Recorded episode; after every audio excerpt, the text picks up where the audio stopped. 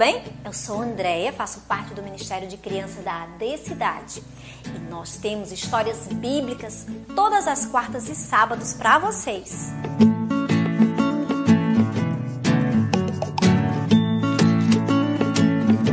Não esqueçam no youtube.com barra. Eu espero vocês.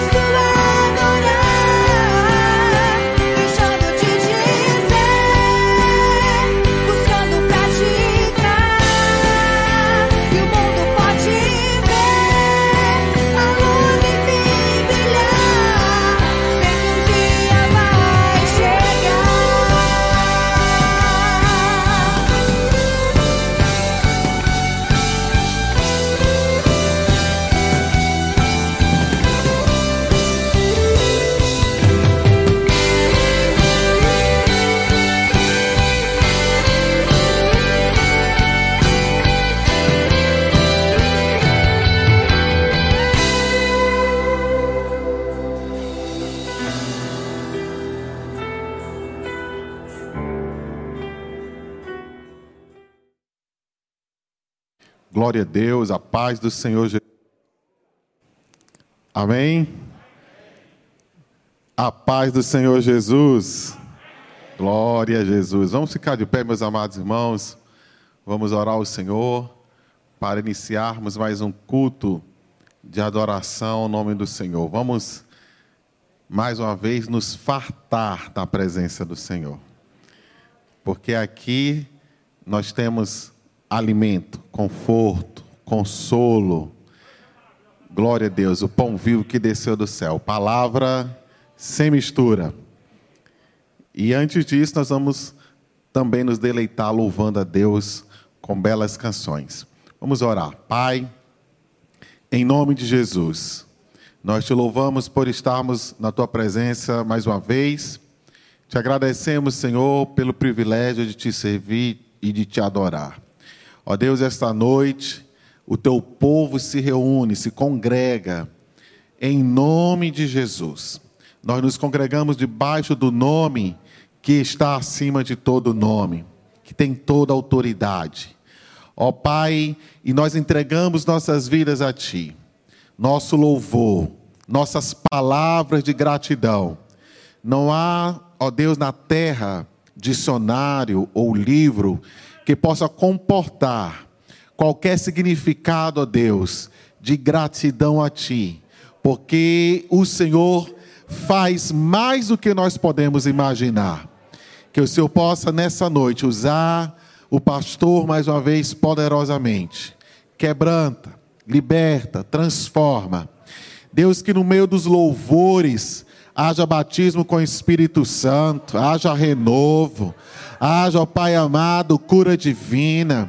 Ó Deus, que esta uma hora e meia de culto seja plenamente cheia da tua presença para a honra e a glória do nome de Jesus. E quem crê, diga glória a Deus.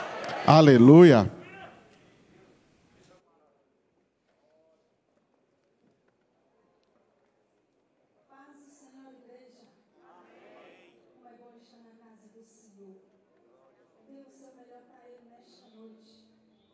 Vamos cantar o hino da harpa com letras profundas que falam ao nosso coração. 126 da nossa harpa cristã.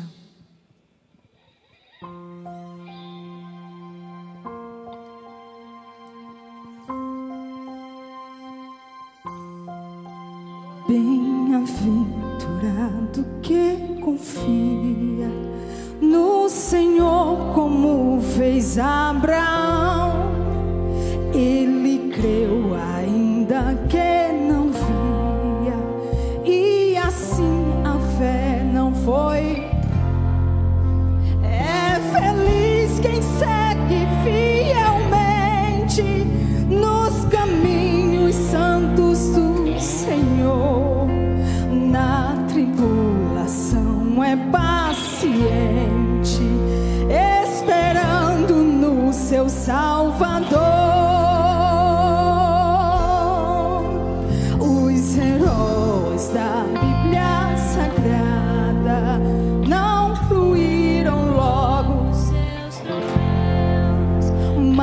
levaram sempre a cruz pesada.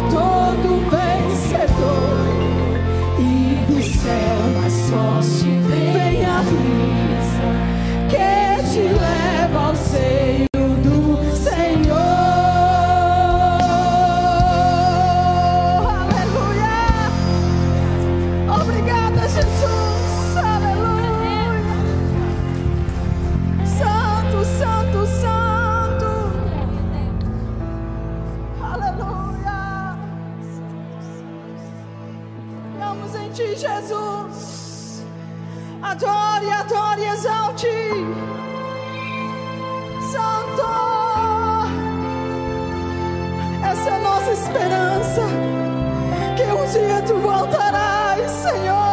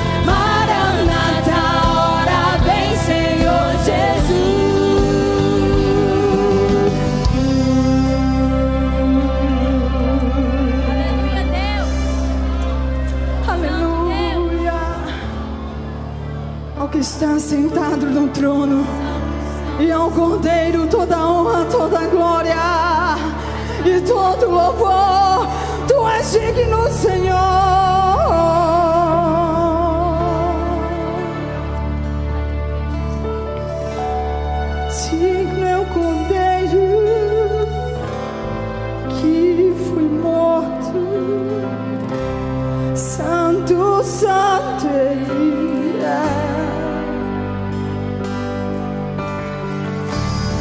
Um novo cântico ao que se assenta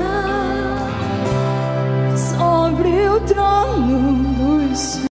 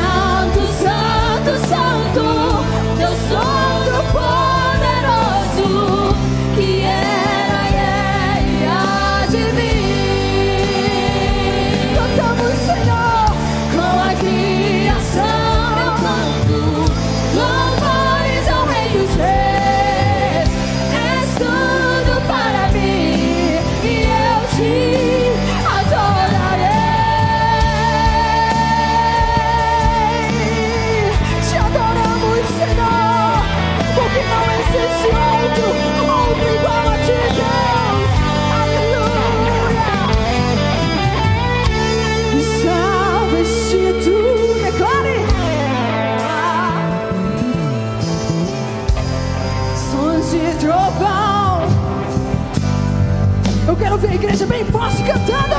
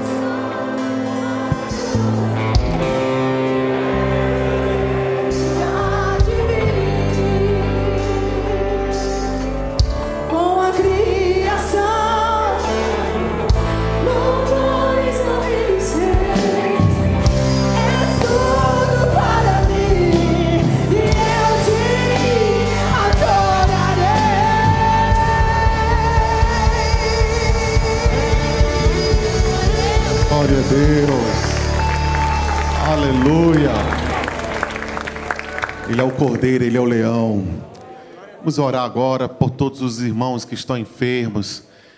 Segura agora a sua bênção em nome de Jesus. Pai, em nome de Jesus, nós estamos na tua presença. Ó Deus, confiantes que a vitória de Cristo na cruz foi uma vitória completa. Não, ele não foi mais um Marte, dentre outros e tantos das histórias, mas ele foi aquele que morreu, mas ressuscitou ao terceiro dia, e que está à destra de Deus Todo-Poderoso, e que intercede por nós. Por isso, nós cremos, Senhor, no teu poder sarador, poder curador, poder libertador. Pai, em nome de Jesus, visita o irmão Teófilo, o irmão Marcelo, a irmã Valquíria Monteiro, o irmão José Alves Júnior o irmão Marcos Vinícius, o irmão Ricardo Câmara, e a todas as mãos que se ergueram aqui nessa noite, todas as mãos que se erguem em casa, assistindo, ouvindo esta, este som, em nome de Jesus, Pai, visita agora, traz cura, traz libertação, traz restauração. Deus, que cada testemunho que nós ouvirmos, que cada voz que vier aqui testificar, cada mensagem que chegar na secretaria da igreja, será para a honra e a glória do nome de Jesus, porque o poder emana de ti, a graça emana de ti, a vida fluiu ali da cruz para nós, por isso, Senhor, nós confiamos plenamente que tu és o restaurador, tu és o consolador e o libertador, em nome de Jesus. Amém. Glória a Deus.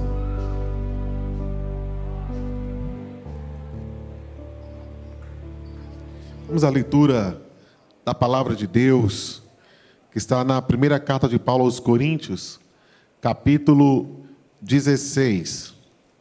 Primeira carta de Paulo aos Coríntios, capítulo 16, versículo de número 1 e 2. Glória a Deus. Diz assim o texto sagrado: Ora, quanto à coleta que se faz para os santos, fazei vós também o mesmo que ordenei às igrejas da Galácia. No primeiro dia da semana, cada um de vós ponha de parte o que puder ajuntar, conforme a sua prosperidade, para que se não façam as coletas quando eu chegar. Princípio bíblico da generosidade, de ofertar, é um princípio que perpassa o Antigo Testamento para o Novo Testamento. O apóstolo Paulo aqui, ele estimula a igreja em Corinto, assim como ele havia instruído as igrejas da Galácia, ele também instrui que os irmãos de Corinto sigam pelo mesmo caminho. E o que eu acho mais lindo, irmãos, no Evangelho de Jesus, é que a gente não faz nada obrigado. Amém, irmãos? A gente faz por amor. Como ele diz que é dizimista ofertante, nós louvamos a Deus pela tua vida. Continue sendo fiel ao Senhor. E vamos juntos pagar os compromissos da igreja. Glória a Deus. Tem uma casa para pagar. Quem está lembrando diz assim: Glória a Deus. é, irmãos. Mas vai dar certo. Vamos orar agora por você que vai dizimar e ofertar. Use os canais eletrônicos, os meios eletrônicos. Eu estava até falando para o pastor hoje, né? Que como a tecnologia facilita hoje a nossa vida. Eu esqueci de levar minha carteira hoje para o trabalho, mas até pão eu comprei hoje só com celular, viu, irmãos? Porque tudo a gente faz hoje com a tecnologia, né? Cheguei na padaria, passei que ia passar vergonha. Aí eu falei assim, mas dá para pagar aqui com o celular? Ele falou assim, dá sim, deu certo, viu, irmão? Então você que está em casa, use a tecnologia, o link está aí aparecendo para você. Então existem muitas maneiras hoje de você ofertar e contribuir para o reino de Deus. Deixa eu orar por você. Pai, eu te agradeço, porque para nós é uma honra e um privilégio ofertar, dizimar, para o andamento da tua obra. Enquanto nós estamos aqui nessa terra, nós dependemos do dinheiro. E o dinheiro ele não é o nosso Deus. E nós não amamos o dinheiro, nós amamos a ti. E como nós amamos a ti, nós devotamos tudo que nós temos para ti. Por isso, Senhor, multiplica o azeite, a farinha da casa dos teus servos. Que não falte, Senhor. Que não, Deus, que não falte o alimento, que não falte o emprego, que não falte o trabalho, que não falte o cliente. Que tudo que os teus filhos precisam, o Senhor possa prover. E que nós, em sinal de retribuição, nós possamos devolver para o tesouro da tua casa, em nome de Jesus. Amém.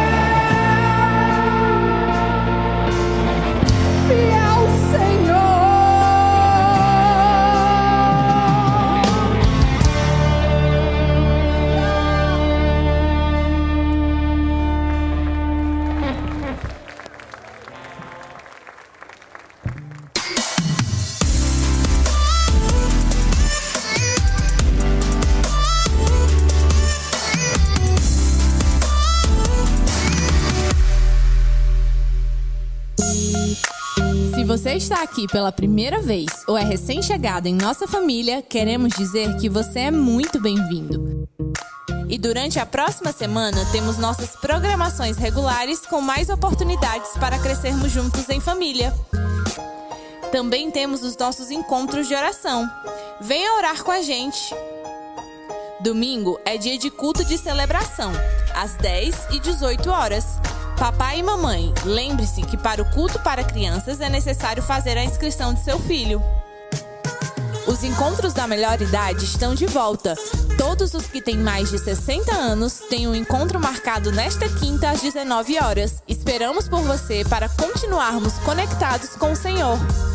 No último final de semana, tivemos o pré-lançamento do e-book O Reino das Virtudes, um livro infanto-juvenil que conta a história de Pedro, um menino medroso e indeciso que conhece o grande rei. Todos os recursos arrecadados com a venda do livro serão doados para a obra missionária e assim continuaremos em missão por onde for. Você pode fazer parte dessa missão adquirindo o e-book com ilustrações animadas O Reino das Virtudes. Acesse o site adecidade.org barra O Reino das Virtudes e faça sua compra. Você encontra mais informações sobre a nossa programação em nosso perfil no Instagram, arroba Adecidade.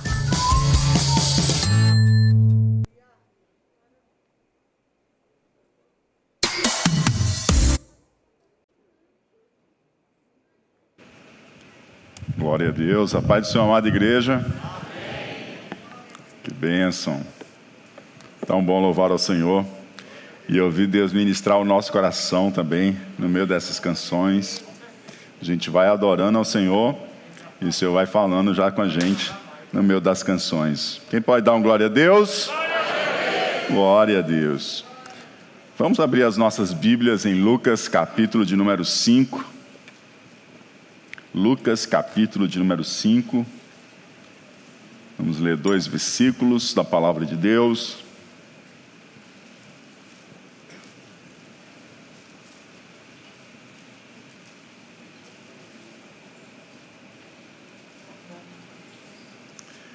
Versículos 15 e 16 diz assim a palavra do Senhor. Porém, a sua fama se propagava ainda mais, e ajuntava-se muita gente para o ouvir e para ser por ele curada das suas enfermidades. Porém, ele retirava-se para os desertos e ali orava. Amém. Glória a Deus, palavra do Senhor ao nosso coração. Querido Deus e Pai, vem ministrar ao nosso coração, porque tu, Senhor, tens as palavras de vida eterna. E aqui estamos nós, porque fomos atraídos a Ti e por Ti. Te amamos porque o Senhor nos amou primeiro. Fala ao nosso coração, ministra a nossa vida, pois a tua palavra nos alimenta, a tua palavra nos fortalece, tua palavra nos direciona, tua palavra nos protege. Assim, Senhor Deus, inclinamos os nossos ouvidos e rendemos o nosso coração para receber de ti aquilo que tu queres ministrar ao nosso coração. Te agradecemos em um nome de Jesus Cristo. Amém e amém. Glória a Deus. Porém, a sua fama se propagava ainda mais e ajuntava-se muita gente para o ouvir e para ser curada das suas enfermidades. Porém, ele retirava-se para os desertos e ali orava. Esse texto, amados, de Lucas capítulo 5, ele está cercado por milagres ele está antecedido por uma pesca milagrosa e pela cura de um leproso, e sucedido pela cura de um paralítico. Neste capítulo, Lucas mostra Jesus Cristo tendo domínio sobre os peixes. Os pescadores tentaram a noite toda pescar e não alcançaram sucesso na melhor hora para a pesca. E de dia, quando os pescadores já tinham desistido, os peixes foram em busca dos pescadores, pela palavra do Senhor. Durante toda a noite, eles lançaram as, as redes, confiados em sua experiência, mas de dia, eles lançaram confiados na palavra de Deus e colheram um milagre. Diz a palavra de Deus que Simão responde assim a Jesus no versículo 5: Mestre, havendo trabalhado toda a noite, nada apanhamos, porque mandas, lançarei a rede. Sobre a tua palavra, nós vamos lançar as redes. Diz a palavra de Deus que quando eles lançaram as redes, veio tanto peixe que o trazer tamanha pesca milagrosa. E o resultado disso tudo está no versículo 9. O espanto se apoderara dele Pedro e de todos os que com ele estavam, por causa da pesca que haviam feito. Eles ficaram espantados com aquilo. E aí, nós temos esse primeiro milagre no capítulo 5. Em seguida, temos um segundo milagre, que é o leproso. A Bíblia diz que ele estava cheio de lepra, que ele estava coberto de lepra. E como leproso, ele precisava manter um distanciamento da cidade e das pessoas saudáveis. Ele tinha que viver isolado da sociedade. Ele não podia tocar nas pessoas e ele nem podia ser tocado. E o que que acontece? Versículo 13. Jesus, estendendo a mão, tocou o leproso, dizendo: Quero ser limpo. E logo a lepra desapareceu dele para a glória de Jesus. E o outro milagre é um paralítico, conduzido pelos amigos, a multidão era um obstáculo para que ele pudesse chegar até Jesus, não tinha como ele adentrar a casa, a, a, gente consegue imaginar aquela casa, aquela dependência cheia, inclusive o lado de fora, e eles sem terem como conseguir chegar até Jesus. Os amigos fazem todo aquele malabarismo e eles colocam o paralítico diante de Jesus. E Jesus Cristo perdoa os pecados daquele paralítico e cura aquele paralítico. Capítulo 5 é um livro de milagres, milagres e milagres. O ministério de Jesus alcançava a necessidade de provisão, a necessidade de inclusão social e a necessidade espiritual.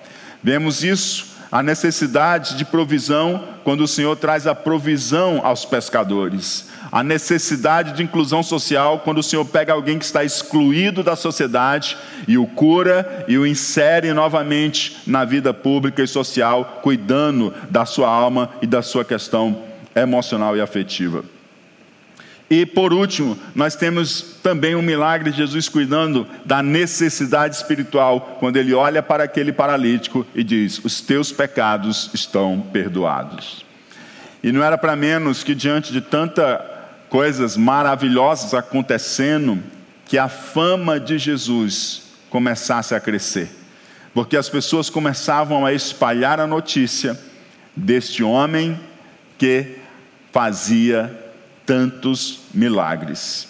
E a sua fama se propagava ainda mais, diz o verso da palavra de Deus.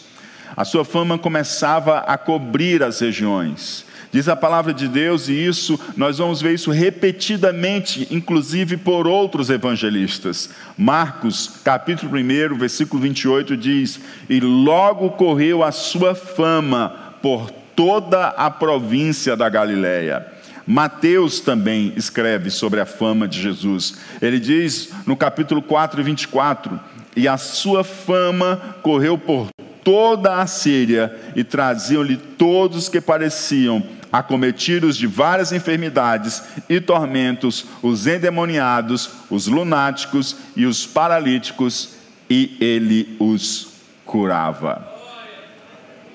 Glória a Deus. E a gente percebe que Marcos já falou da Galiléia, uma das regiões de Israel. A gente já fala, já vê aqui Mateus dizendo que a sua fama chegou à Síria, para além das fronteiras de Israel.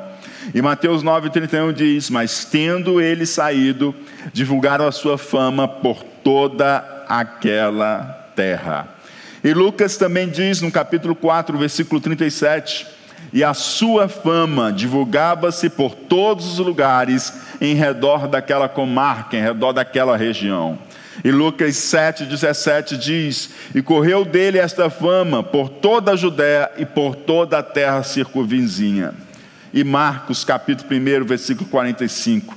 Mas tendo ele saído, começou a pregoar muitas coisas e a divulgar o que acontecera, de sorte que Jesus já não podia entrar publicamente na cidade, mas conservava-se conservava fora em lugares desertos e de todas as partes ia ter com ele. O certo é que a fama de Jesus se espalhava não só na Galileia, mas na Judéia e também em territórios não judeus.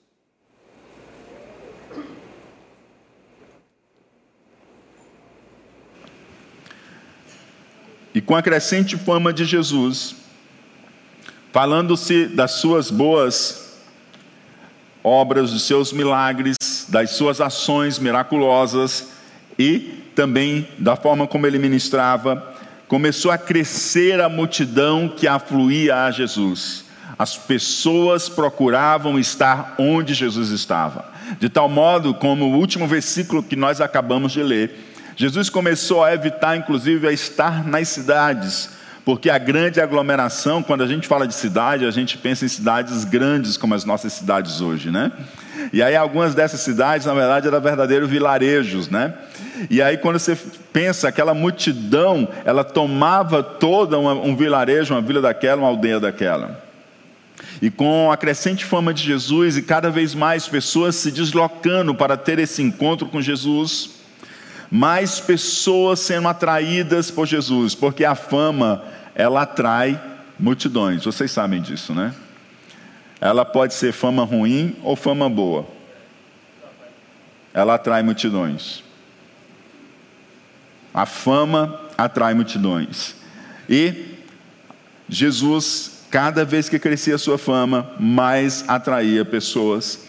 Lucas capítulo 5, versículo 15 a 16 diz: Porém, a sua fama se propagava mais e mais, e ajuntava-se muita gente para o ouvir. Ajuntava-se para quê?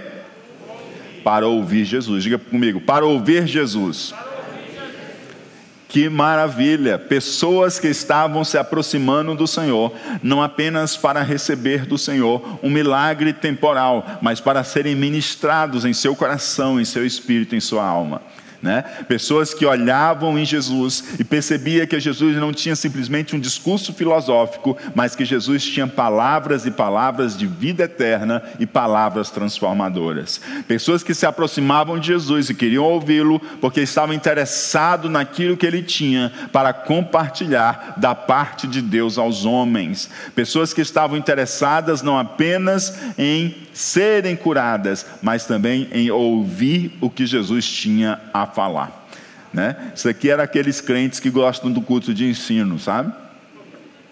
Amém?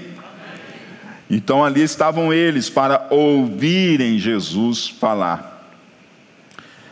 Lucas capítulo 4, versículo 32 diz: e muitos se maravilhavam do seu ensino, da sua doutrina, porque a sua palavra era com autoridade. As pessoas se admiravam do ensino de Jesus, não simplesmente porque achava belo a sua forma de discursar e a sua eloquência. As pessoas se admiravam porque ela, é, a doutrina, o ensino de Jesus, ele vinha junto com autoridade.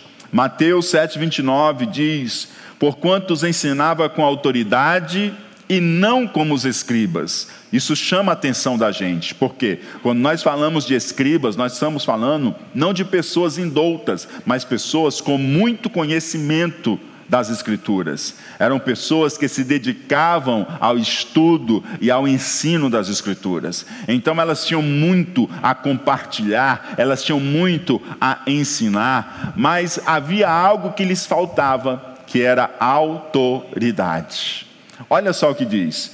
Ó, Jesus ensinava com autoridade, não como os escribas.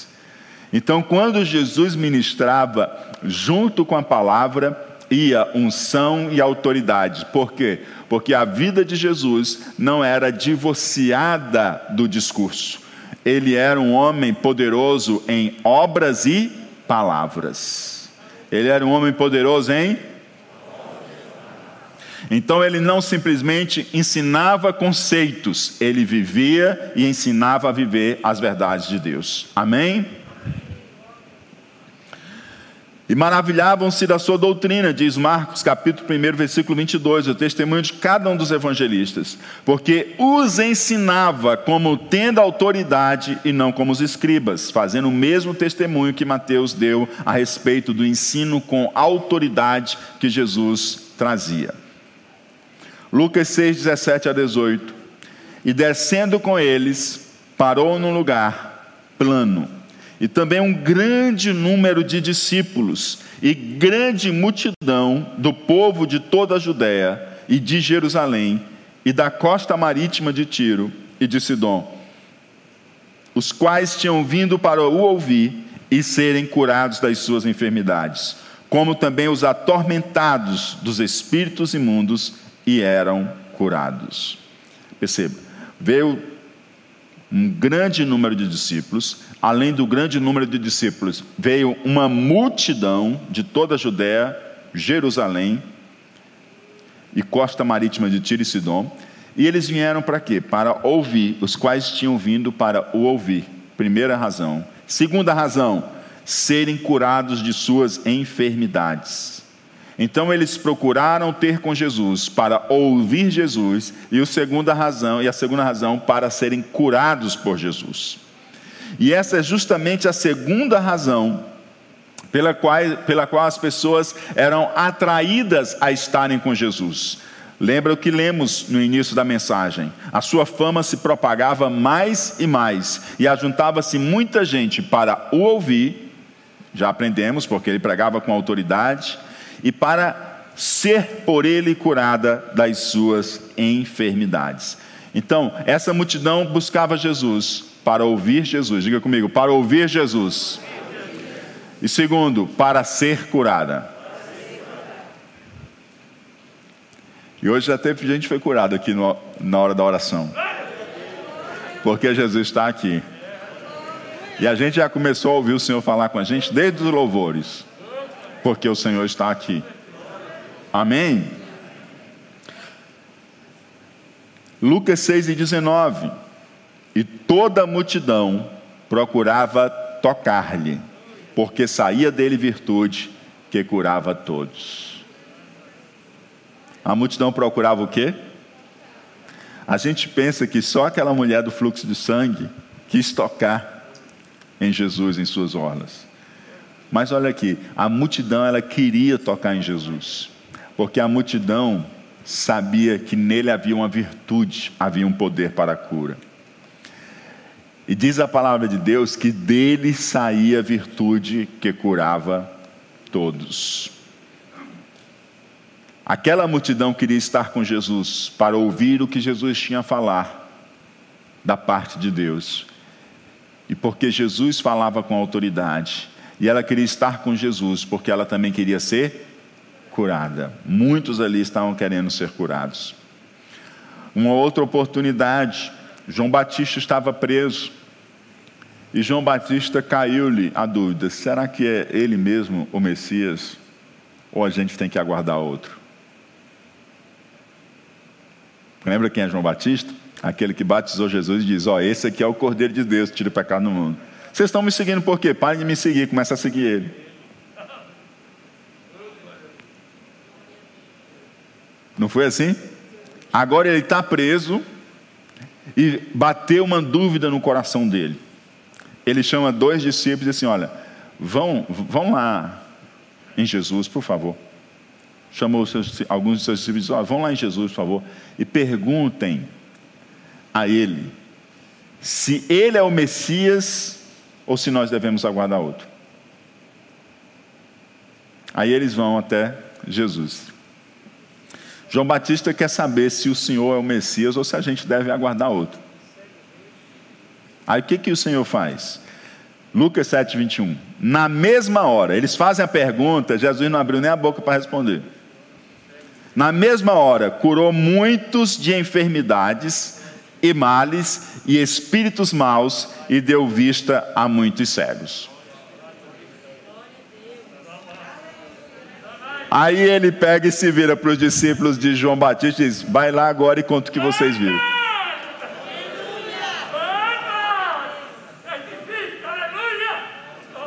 Aleluia.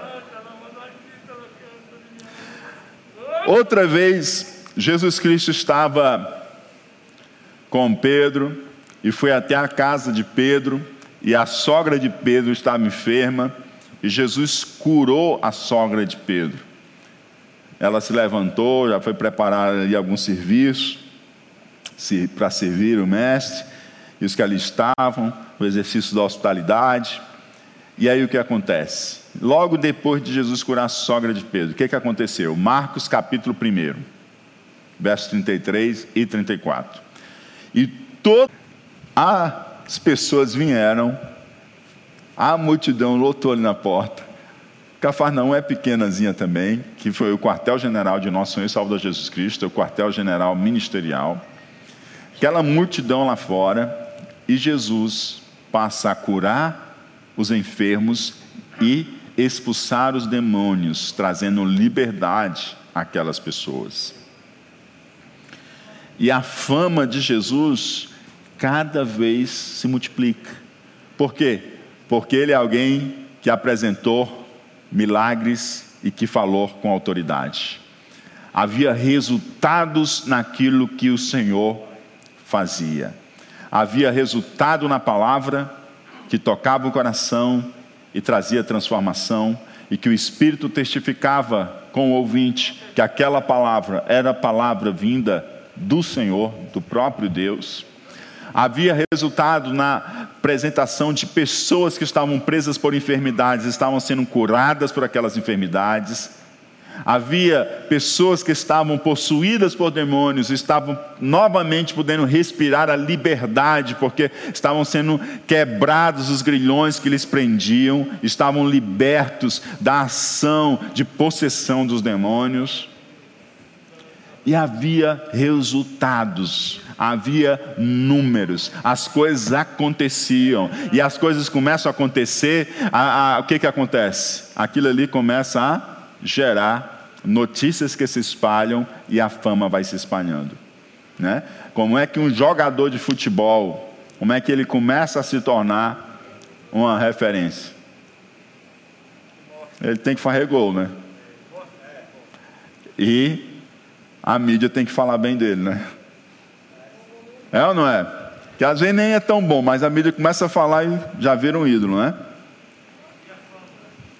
Mas ele precisa o que? Gerar resultados. Ele precisa ser bom naquilo que ele faz. Sim ou não? Precisa ser bom naquilo que ele faz. Não é?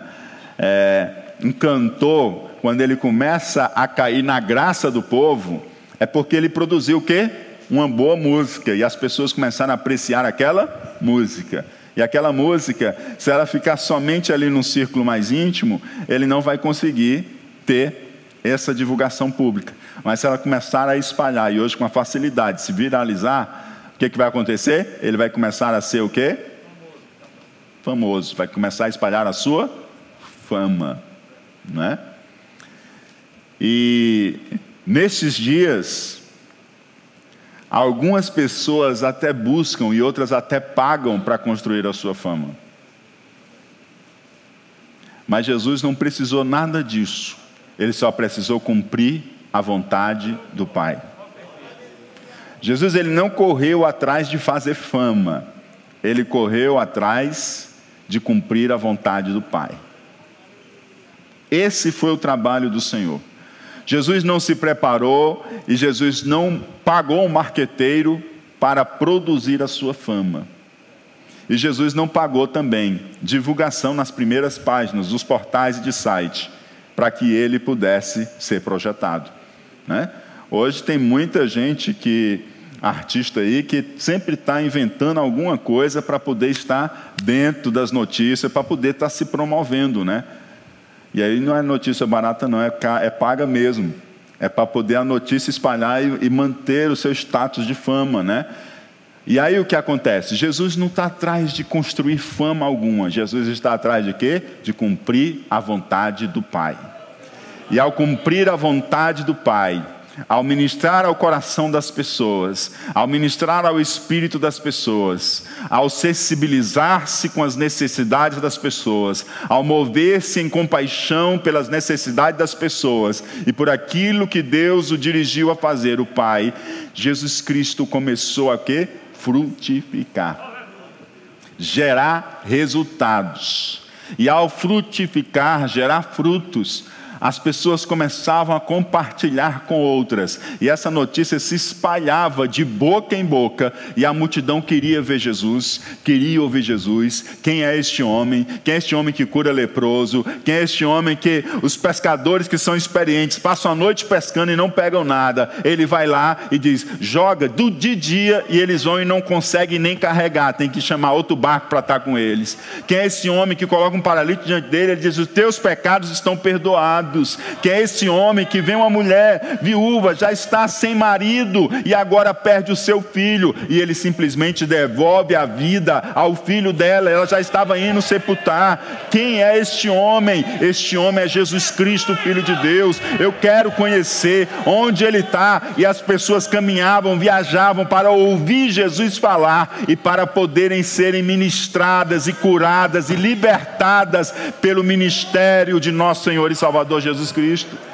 Ele não estava interessado em fazer fama, ele estava interessado em cumprir a missão que o Pai o confiou.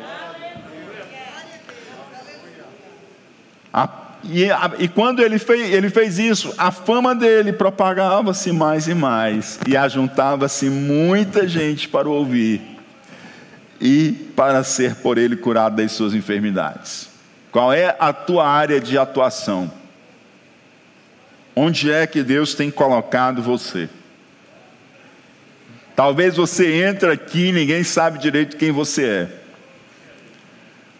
E às vezes lá no teu local de trabalho, você é a referência dentro do time com quem você trabalha. Você é a referência dentro do setor que você trabalha. De alguma forma a sua fama já se espalhou por alguns lugares. E aí hoje eu quero dizer para você algo extremamente importante. Tem muita gente que perde a alma com a fama. Talvez alguém senta do seu lado não sabe nem quem você é, qual o impacto, os resultados, os frutos que você tem dado e o quanto você é respeitado na área que você atua. Seja ela área estudantil, seja ela profissional, seja ela ministerial, seja ela onde for. Deixa eu dizer uma coisa para você a fama pode ser uma mina destruidora. A fama pode ser? E tem gente trabalhando muitas vezes em busca da fama. Você não precisa correr atrás da fama.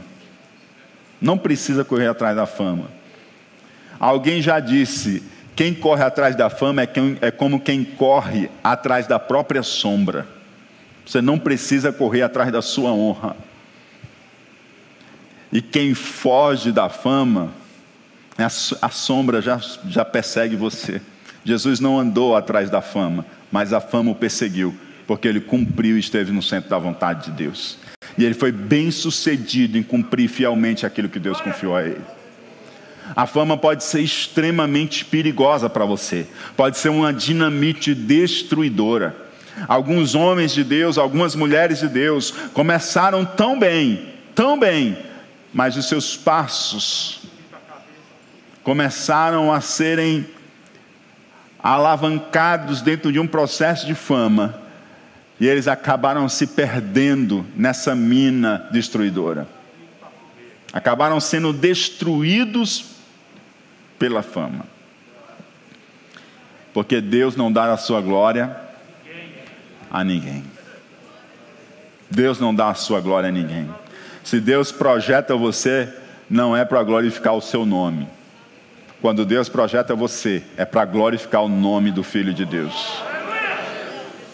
Quando Deus lança você, Deus não quer trazer glória para você, Ele está trazendo glória para o nome dEle. É para que você cumpra um propósito dele. Deus nunca vai lançar fama para que você esteja centrado em si mesmo, porque senão você se destruiria. E o projeto de Deus não é sua destruição, é que você seja construído e feito à imagem e semelhança de Cristo Jesus, nosso Senhor. Quem trabalha projetando a fama para nos destruir é o inimigo. O Senhor não.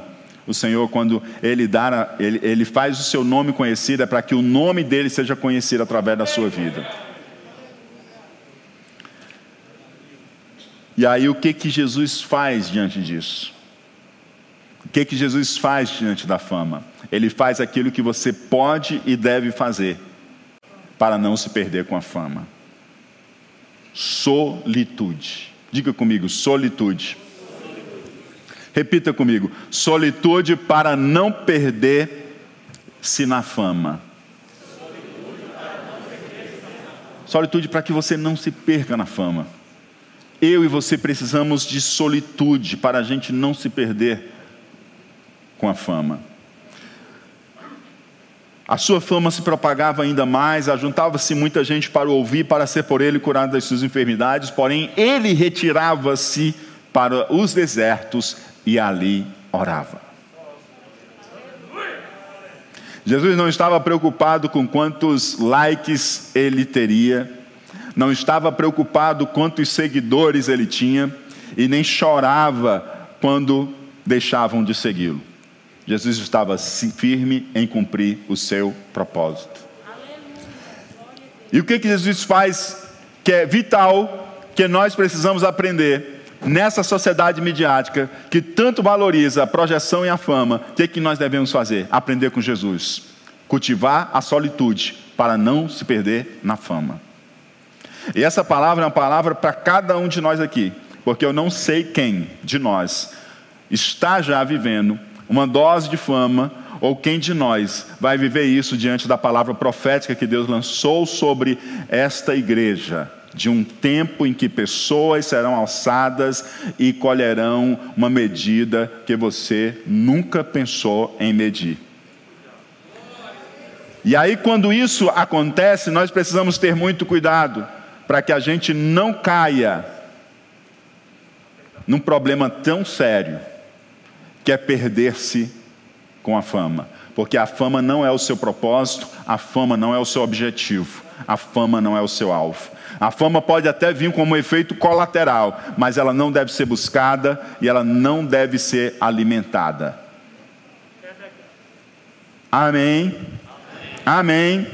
Ela pode acontecer, mas ela não deve ser buscada e não deve ser alimentada. E como que você trabalha para você não se perder na fama? Você trabalha com a solitude para não se perder com a fama. E para que você não perca a alma com a fama. A Bíblia diz que ele retirava-se para os desertos e ali orava. Captou o remédio? Captou o remédio? É melhor que hidroxicloroquina e ivermectina, viu? Porque a fama é mais perigosa do que o coronavírus. Marcos 1,35. E levantando-se de manhã muito cedo. É interessante, que horas que ele se levantou muito cedo? Madrugada aqui, né? Por isso tem gente que gosta da oração da madrugada. Mas outra coisa que a gente precisa considerar: o que, que aconteceu antes? Aconteceu que ele estava na frente da casa de Pedro com uma multidão de enfermos. E ele estava orando por aqueles enfermos para serem curados e expulsando demônios. Dia seguinte, ele levantou-se de manhã muito cedo estando ainda escuro, saiu para um lugar deserto e ali orava. Cadê a multidão? Ele está se distanciando da multidão. Jesus ele serve a multidão, mas não é pela fama, é para atender o propósito de Deus. Se Jesus fosse movido pela fama, ele não estaria trabalhando na solitude, porque na solitude não tinha um conjunto de pares de olhos para estar sobre ele, não tinha ninguém para aplaudi-lo. Mas Jesus não trabalha por aplausos. Amém? Jesus não trabalha em prol da fama, nem em prol da multidão. Jesus trabalha para cumprir um propósito de Deus em sua vida. A fama é um efeito colateral, mas não é algo buscado por ele. Com fama ou sem fama, ele tem algo a cumprir, que é o propósito que o Pai confiou a ele. E ele separa-se para um tempo de solitude. A solitude não pode ser confundida com a solidão. A solitude é uma prática intencional de Jesus.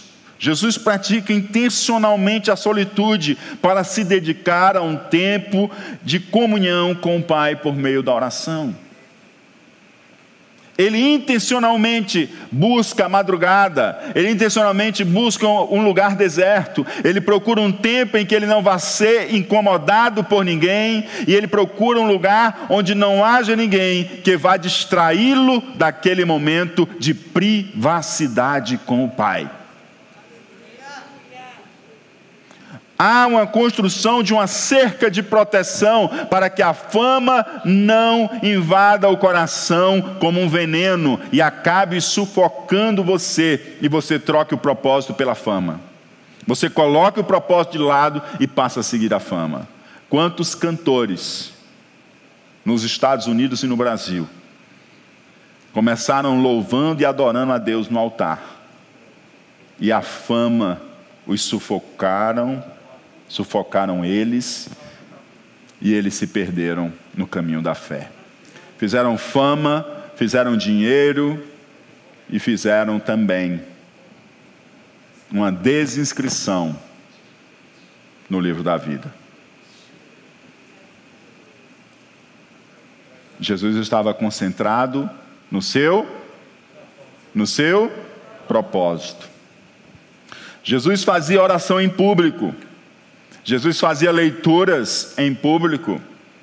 Jesus fazia ensinos às multidões. Mas Jesus guardava um tempo de privacidade com o Pai. O ministério público e as suas muitas demandas não fizeram ele relegar o relacionamento de intimidade com o Pai. O serviço, amados, ele deve fluir do amor a Deus. O amor não vai fluir do serviço. Tem gente que serve, serve muito, mas não está amando o Pai. A gente precisa amar o Pai, porque quem ama o Pai serve, mas nem todo aquele que serve ama. O Senhor separa-se em um lugar deserto, em uma hora difícil, as pessoas estão dormindo, ele separa-se para ter aquele seu tempo particular com o Pai.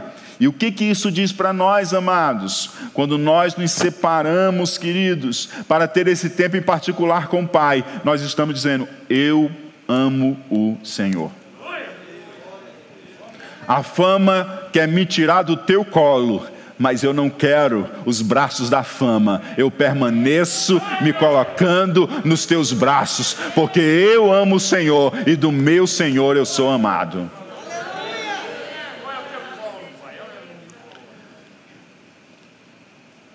A fama de Jesus se espalhou-se, as pessoas queriam ouvir seus ensinos, queriam ser curadas por eles, e o tempo sozinho com o Pai lembra a Jesus quem Ele é e alimenta a sua identidade.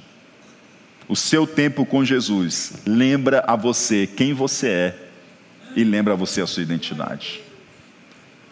Quando você está no meio da multidão, quando você está no meio em que você é aplaudido, que você é o funcionário é, exemplar número um lá no seu trabalho, que você é o vendedor número um, que você é o acadêmico mais respeitado lá no seu, seu conjunto de colegas, que você é alguém que no ministério tem mais destaque. Quero dizer para você o seguinte: que Deus seja honrado com tudo isso. Mas quando você está no meio de tudo isso, se você não tiver cuidado de ter o seu momento de privacidade com Deus, você vai começar a se medir pelo que os outros estão olhando e dizendo de você.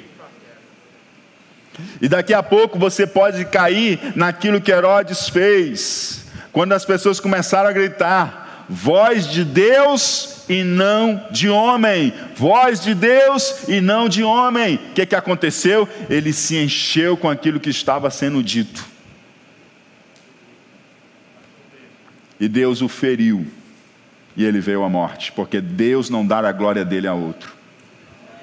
Então, quando você tem alto desempenho naquilo que você faz, quando você é extremamente respeitado naquilo que você faz, quando você está sempre sendo elogiado e aplaudido por aquilo que você faz, você é a pessoa dessa área, você é a pessoa desse ambiente em que você trabalha, naquilo que você faz. Deus tem colocado sobre você uma capacidade, um dom, uma habilidade que as outras pessoas não conseguem de forma tão fácil produzir o que você está produzindo. As pessoas olham e ficam sem entender o que está acontecendo e acham que você é o grande guru, mas na verdade é a graça de Deus fluindo através de você. Aí você se isola para um momento de privacidade com Deus, para se alimentar da tua intimidade com Deus. Você lembra que você não é ninguém.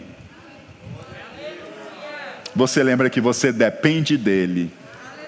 Você lembra que tudo isso pode passar, mas o amor dele por você permanece, ele ama você. Você lembra que você não é movido por estas coisas, você é movido pelo amor dele. Você lembra que você é o filho de Deus. Você é o filho? Porque eu e você somos nova criaturas, fomos feitos filhos de Deus. Porque todos aqueles que receberam Jesus, Deus deu-lhes o poder de serem feitos filhos de Deus. Esse momento de privacidade é o momento de você lembrar quem você é, as suas fragilidades, entender que você não é um super-homem, entender que você não é um herói, entender que você não é um ídolo, entender que você é gente de carne e osso, um pecador, e que se não fosse a graça de Jesus e o sangue dele derramado sobre a sua vida e sobre a minha vida, o que seríamos de nós? A solitude é um espaço de segurança para que você e eu não percamos a nossa alma. Para não se perder na fama e nos ótimos resultados públicos que você tem alcançado em seu ambiente, seja ele estudantil, profissional ou ministerial, você precisa buscar ficar longe da multidão de pessoas e longe da multidão dos resultados. E ser, sabe quem? Simplesmente você diante do Pai. Ser o quê? Simplesmente você diante do Pai. Você pode ser um grande industrial, você pode ser um grande executivo, você pode ser um grande médico, pode ser um grande professor, pode ser um grande ministro, pode ser um grande missionário, pode ser que você, o que você for e ser destacado naquilo que você faz e na sua área. Mas quando você chega dentro de casa, você é o marido, você é a mulher, você é o filho, você é a filha, você é o irmão. Sim ou não? Quando você tira o teu momento de solitude, é você, é o pecador que foi salvo por Jesus.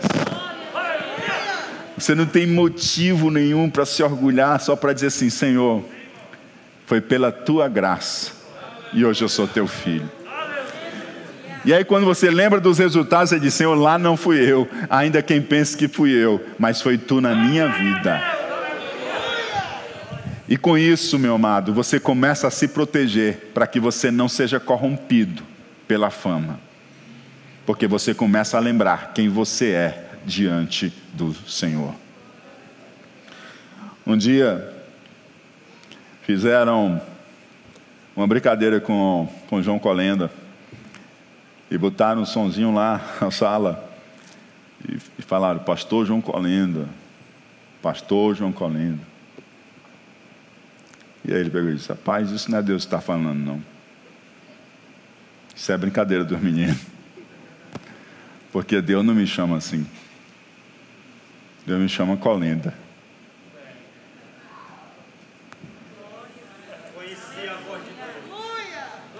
Diante de Deus, esqueça, esqueça os seus títulos, esqueça a sua profissão, esqueça tudo isso. A sociedade vai valorizar você por isso. Mas Deus vai chamar você pelo seu nome.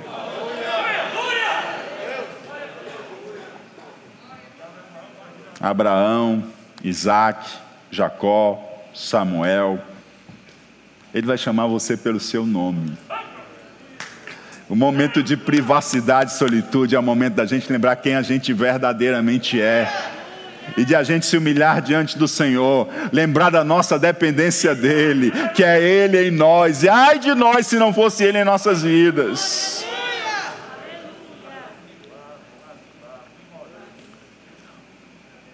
Fique de pé.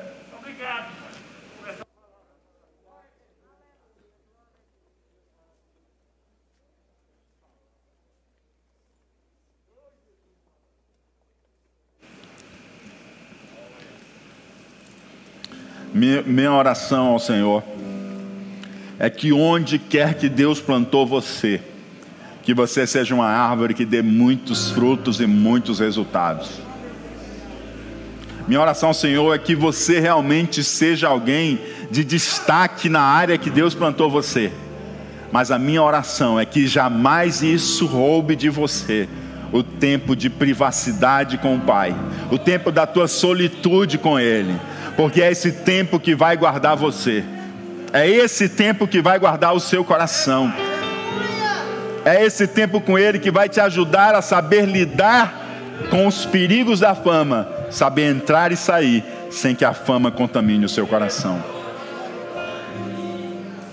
Então, em nome de Jesus, Começa a praticar a solitude. Se você está no meio em que pessoas, em que você tem se destacado, em que a fama tem batido a sua porta, eu digo para você nesta hora: separa urgentemente a tua hora escura e o teu deserto. Separa urgentemente o teu momento de privacidade com o Pai. Separa urgentemente o teu momento de solitude, o teu estado de privacidade com Ele. Separa urgentemente.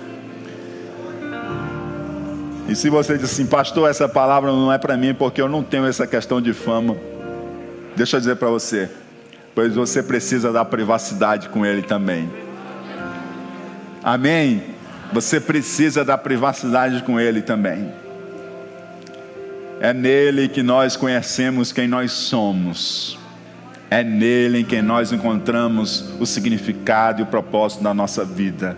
É nele porque fomos criados por Ele, vivemos por Ele e devemos viver para Ele. Curve a sua cabeça, Senhor, em o nome do Teu Filho amado Jesus. Oro, Senhor Deus, para que Tu guarde a alma de cada um de nós, que esteja guardada em Ti, Senhor. Que o nosso tempo de privacidade contigo não venha a ser roubado por nada Jesus, tão ocupado com tantas demandas, Senhor, ele não abriu mão desse tempo de privacidade contigo, porque, Senhor Deus, isso é importante para lembrarmos quem nós somos, para nos alimentar, para nos fortalecer e para estarmos prontos, Senhor Deus, a andarmos nesse mundo sem sermos vencidos, ó Pai, pelas minas que nele existem. Ó Pai, em nome de Jesus Cristo eu oro por cada vida aqui presente. Eu oro que esteja guardada em Ti, na Tua palavra e no Teu amor. Eu oro, Senhor Deus, para que seja despertado nos corações, ó Pai, a importância e a necessidade de um momento a sós contigo, Senhor.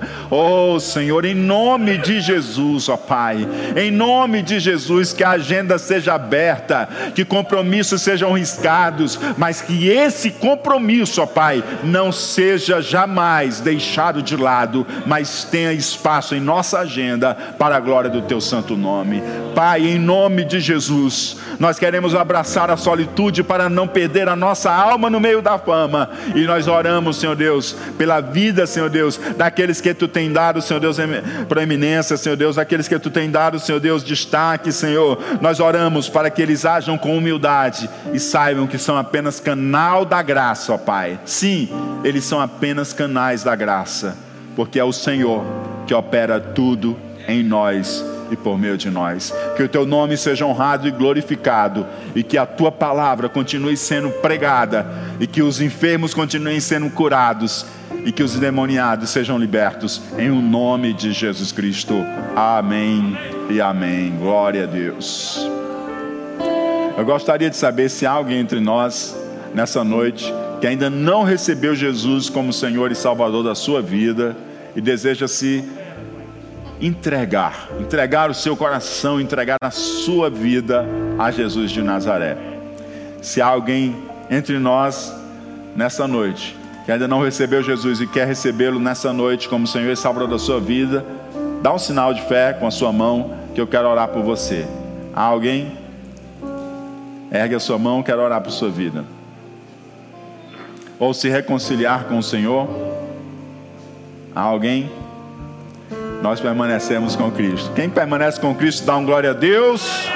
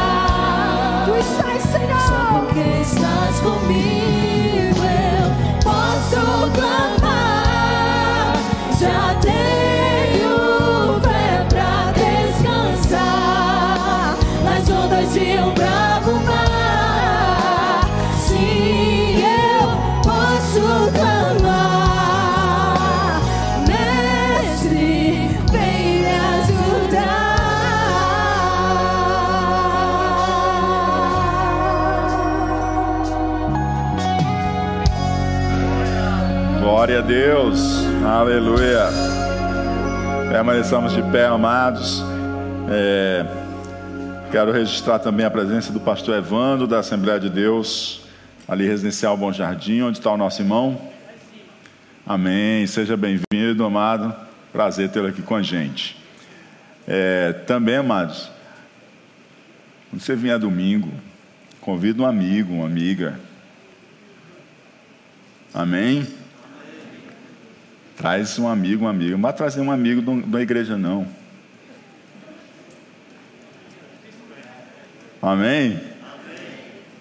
Traga um amigo que está precisando de salvação. Porque o amigo da igreja já está sob os cuidados pastorais, né? Sob o cuidado da igreja, está no caminho do Senhor. Traga um amigo que ainda não conhece Jesus, tá bom? Vamos convidar o pastor Paulo Roberto para estar fazendo oração. Vamos orar também pela Edneu de Estevam, que está aniversariando. Deus possa estar abençoando, se apresentar diante do Senhor. Orar pela Edneude também, que está aniversariando, pastor Paulo. Sim. Saúde, amada igreja, na paz do Senhor. Oremos, irmãos. Amado Pai, estamos, Senhor Deus, maravilhados, Senhor, na tua maravilhosa presença, Senhor. Como tu és maravilhoso, Pai. Como tu tens, meu Pai, trazidos do céu, Pai. Ah, Senhor Deus, do teu coração para os nossos corações, Pai. Uma palavra maravilhosa, Senhor. Uma palavra que vem, Senhor, a nos edificar, Senhor a fazer com que nós possamos viver, Senhor Deus, alimentados, Pai, ah, baseados, alicerçados, Pai, na Tua palavra. Oh, Senhor, queremos te agradecer, Pai, por este culto alegre, Senhor. Oh, Senhor Deus, por tudo que Tu tens, Senhor Deus, trazido a nós, Senhor de ensinamento, Pai, nesta noite, Pai. Abençoa, Senhor Deus, a cada irmão, a cada irmã, Senhor Deus. Abençoa também, Senhor Deus, irmã Ednilson, Pai, que está, Senhor Deus, completando mais um ano de vida contigo, Pai. Que ela seja, meu Pai, agraciada, Senhor Deus, a cada dia, a cada manhã, Pai, a reconhecer, Senhor, que Tu és o Deus da vida dela, Pai. Que é Tu que multiplica, Senhor Deus, os dias da vida dela, Pai. E assim seja grata para sempre, Pai. Assim, Pai, nos leva para os nossos lares, Senhor Deus, nas tuas mãos poderosas, nos livrando de todo mal. E se o dia de amanhã nos pertencer, seja mais um dia para te glorificar, Pai. Assim a tua igreja te ora, te pede, Pai, solicita, Pai, aleluia, pelo nome santo de Jesus. E todos que oram com fé digam amém.